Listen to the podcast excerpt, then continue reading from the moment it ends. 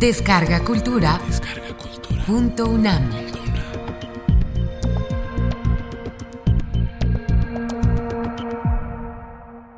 Espacio y tiempo del Nuevo Mundo. Programa grabado por el maestro Carlos Fuentes el 5 de noviembre de 1985 para Radio UNAM. El historiador mexicano Edmundo O'Gorman sugiere que América no fue descubierta, fue inventada. Y fue inventada seguramente porque fue necesitada. En su libro La invención de América, O'Gorman habla de un hombre europeo que era un prisionero de su mundo, un prisionero que ni siquiera era dueño de su prisión. La cárcel medieval estaba fabricada con las piedras del geocentrismo y la escolástica, dos visiones jerárquicas de un universo arquetípico, perfecto, incambiable, aunque finito, porque era el lugar de la caída. La naturaleza del nuevo mundo confirma el hambre de espacio del viejo mundo. Perdidas las estructuras estables del orden medieval, el hombre europeo se siente disminuido y desplazado de su antigua posición central. La Tierra se empequeñece en el universo de Copérnico. Las pasiones, la voluntad sobre todo, se engrandecen para compensar esta disminución. Ambas conmociones se resuelven en el deseo de ensanchar los dominios de la tierra y del hombre. Se desea al nuevo mundo, se inventa al nuevo mundo, se descubre al nuevo mundo, se nombra al nuevo mundo. De esta manera, todos los dramas de la Europa renacentista van a ser representados en la América europea. El drama maquiavélico del poder, el drama erasmiano del humanismo, el drama utópico de Tomás Moro. También el drama de la nueva percepción de la naturaleza. Si el Renacimiento concibió que la naturaleza estaba al fin dominada y que el hombre en verdad era la medida de todas las cosas, incluyendo la naturaleza, el nuevo mundo se reveló de inmediato como una naturaleza desproporcionada, excesiva, hiperbólica, inconmensurable. Esta es una percepción constante de la cultura latinoamericana que nace del sentimiento de asombro de los exploradores originales y continúa en las exploraciones de una naturaleza sin fin en libros como Los Ocertoes de Euclides da Cunha, Canaima de Rómulo Gallegos, Los Pasos Perdidos de Alejo Carpentier, Gran Sertón Veredas de Guimaraes Rosa y Cien Años de Soledad de Gabriel García Márquez. Pero significativamente, este mismo asombro, este mismo miedo ante una naturaleza que escapa a los límites del poder humano, ruge sobre el páramo del rey Lear y su noche helada, nos convertirá todos en necios y locos, gime Lear. El nuevo mundo es descubierto, o perdón, inventado en un momento de crisis europea, la confirma y la refleja. Para el cristianismo, la naturaleza es prueba del poder divino, pero también es una tentación. La naturaleza nos seduce y aleja de nuestro destino ultraterreno. La tentación de la naturaleza consiste en repetir el pecado y el placer de la caída. En cambio, la rebeldía renacentista percibe a la naturaleza como la razón de cuanto existe. La naturaleza es el aquí y ahora celebrado por los inventores del humanismo renacentista. El poeta Petrarca, el filósofo Ficino, el pintor Leonardo, el Renacimiento nace, por así decirlo, cuando Petrarca evoca la concreción del día, la hora, la estación florida en que por primera vez vio a Laura, una amante de carne y hueso, no una alegoría, cruzar el puente sobre el Arno. Bendito sea el día y el mes y el año y la estación y el tiempo y la hora, el punto, el hermoso país y el lugar donde yo me reuní con dos bellos ojos que me han ligado. En 1535, Gonzalo Fernández de Oviedo, el conquistador español y gobernador de la fortaleza de Santo Domingo, escribió una maravillosa historia natural de las Indias y rápidamente enfrentó este problema que yace en el corazón de las relaciones entre el viejo y el nuevo mundo. La actitud de Oviedo hacia las tierras recién descubiertas, nos dice su biógrafo italiano Antonello Gerbi, pertenece tanto al mundo cristiano como al renacentista. Pertenece al cristianismo porque Oviedo se muestra pesimista hacia la historia.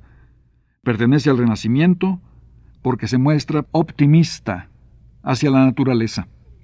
De esta manera, si el mundo de los hombres es absurdo y pecaminoso, la naturaleza es la razón misma de Dios, y Oviedo puede cantar el ditirambo de las nuevas tierras porque son tierras sin historia, son tierras sin tiempo, son utopías intemporales. América se convierte en la utopía de Europa. Una utopía inventada por Europa, como escribe O'Gorman, pero también una utopía deseada y por ello una utopía necesitada. ¿Necesaria también? Sin embargo, la utopía americana es una utopía proyectada en el espacio, porque el espacio es el vehículo de la invención, el deseo y la necesidad de europeos en el tránsito entre el medievo y el renacimiento. La ruptura de la unidad medieval se manifiesta primero en el espacio. Las ciudades amuralladas pierden sus límites, sus contrafuertes se cuartean, sus puentes levadizos caen para siempre, y a las nuevas ciudades abiertas, ciudades de Hamlet y Don Quijote, ciudades de Don Juan y Fausto, la ciudad de la Celestina, entran atropelladamente las epidemias del escepticismo, el orgullo individual, la ciencia empírica y el crimen contra el Espíritu Santo, las tasas de interés. Entran el amor y la imaginación sin Dios, como los conciben la Cleopatra de Shakespeare y el Quijote de Cervantes.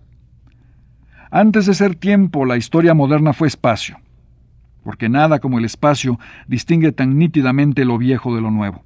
Colón y Copérnico revelan un hambre de espacio que en su versión propiamente latinoamericana culmina irónicamente en la historia contemporánea por Jorge Luis Borges, el Aleph.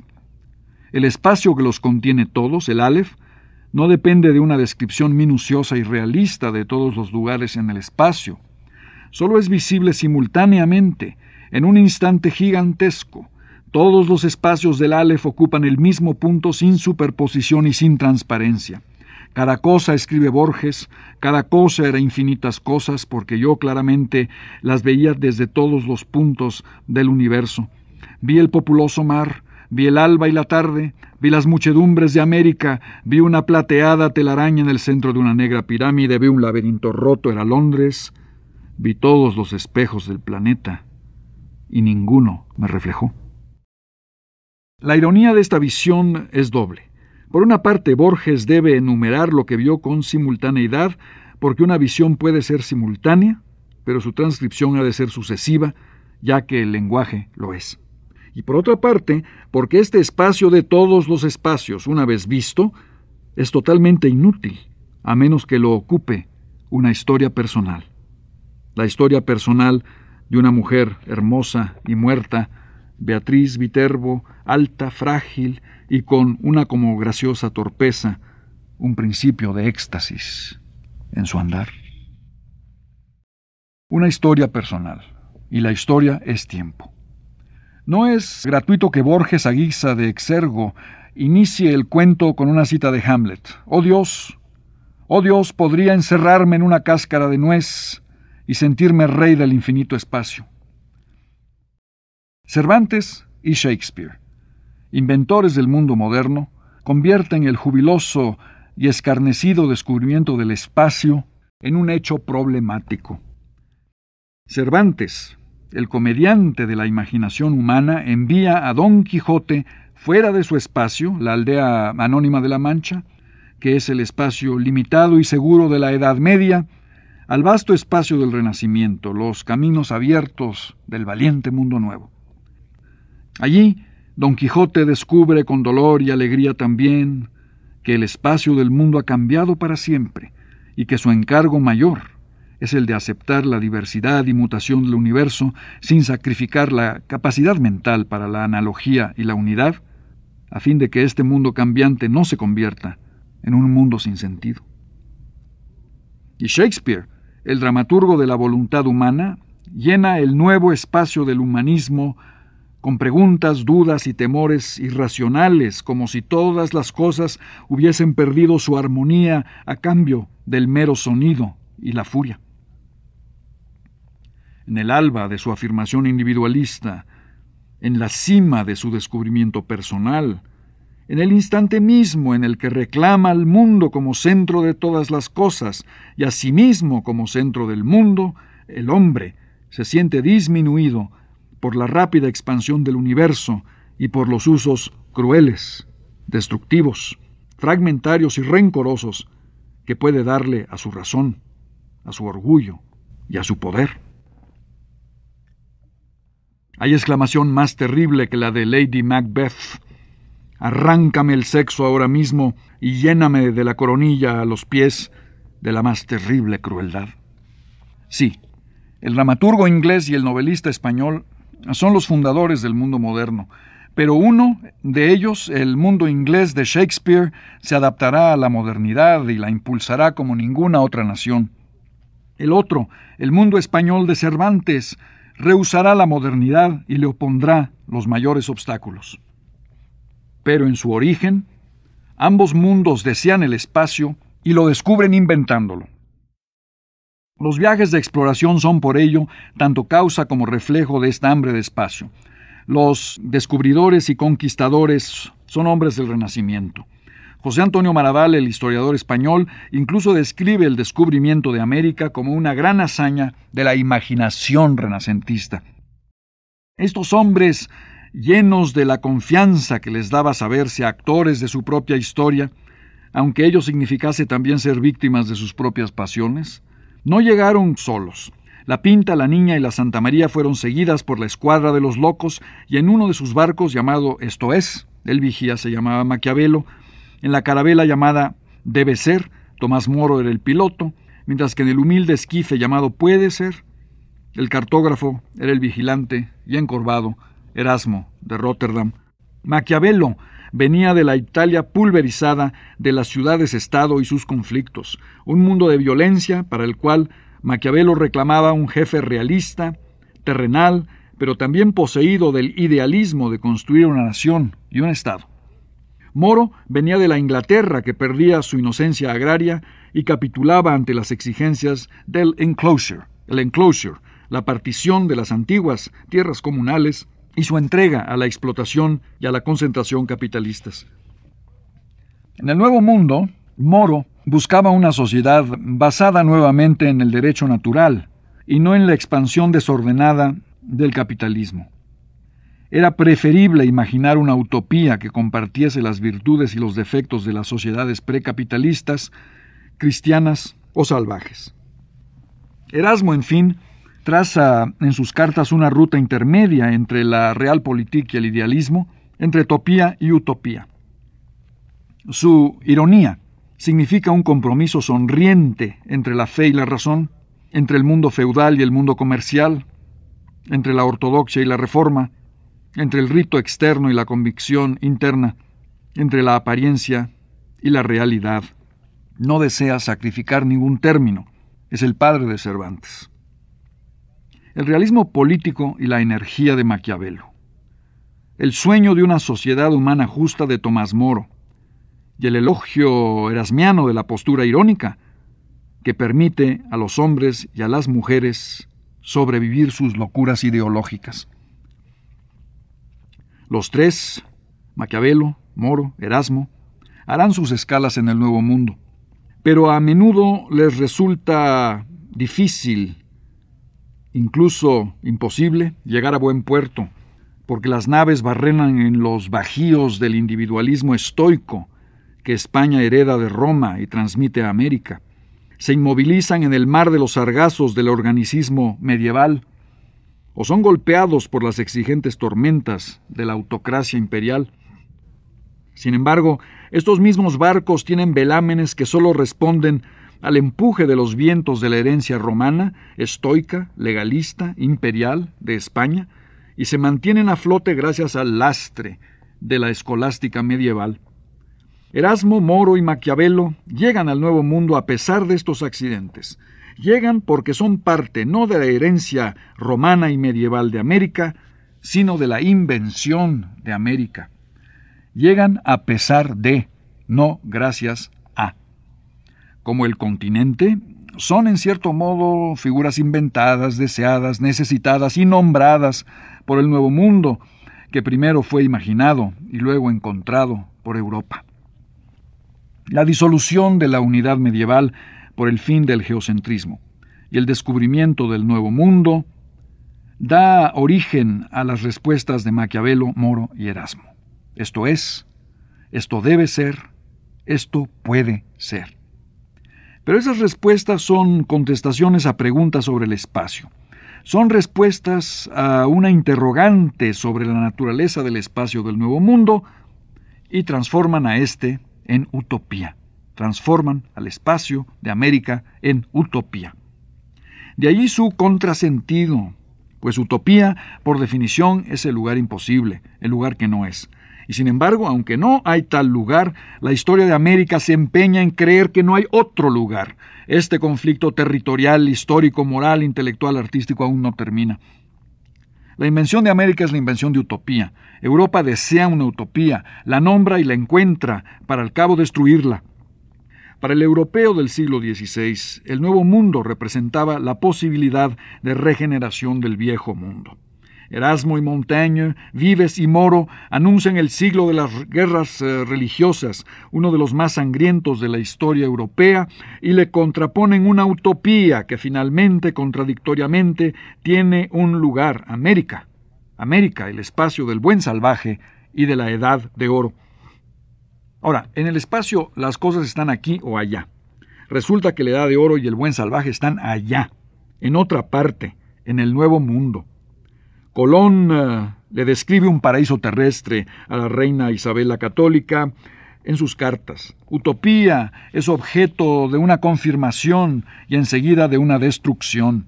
Si estos aborígenes encontrados por Colón en las Antillas eran tan dóciles y ya estaban en armonía con las cosas naturales, ¿por qué se sintió obligado el almirante a esclavizarlos y mandarlos a España cargados de cadenas?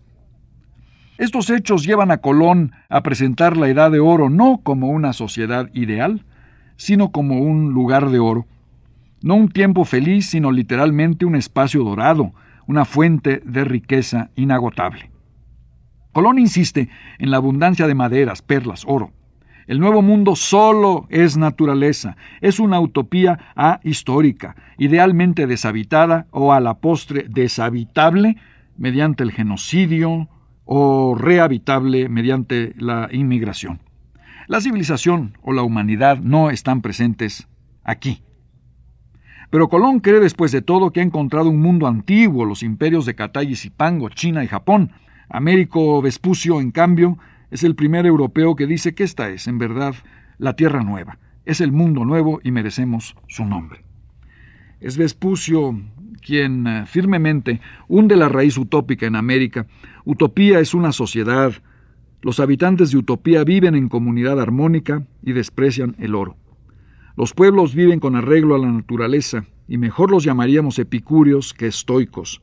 No tienen propiedad alguna, sino que todas son comunes, dice Vespucio en una de sus cartas. Y como no tienen propiedad, no necesitan gobierno, de manera que añade, viven sin rey y sin ninguna clase de soberanía, y cada uno es su propio dueño.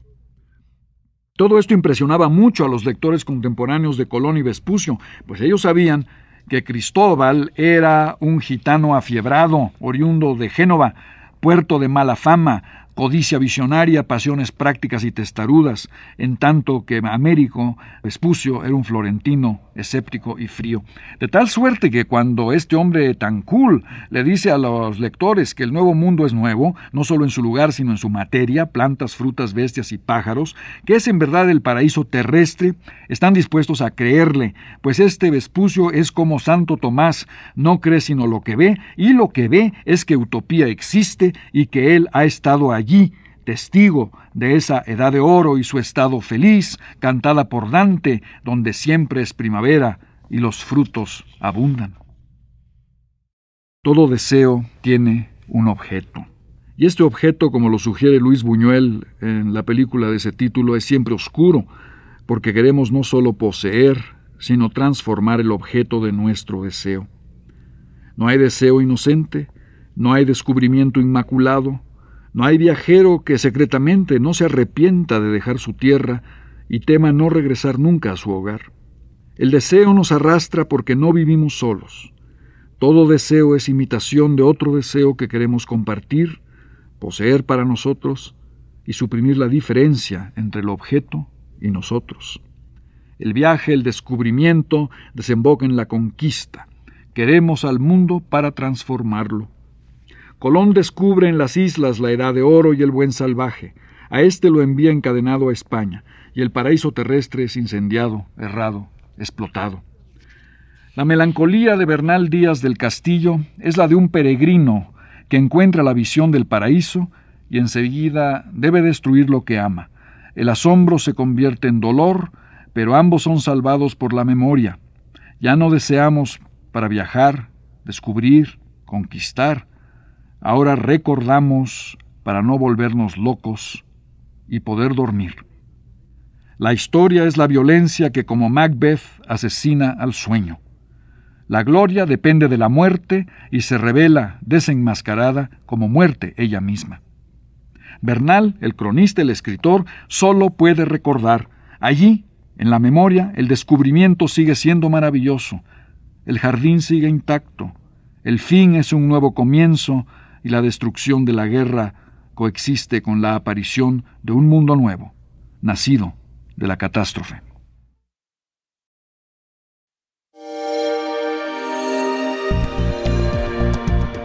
Descarga Cultura. Descarga cultura.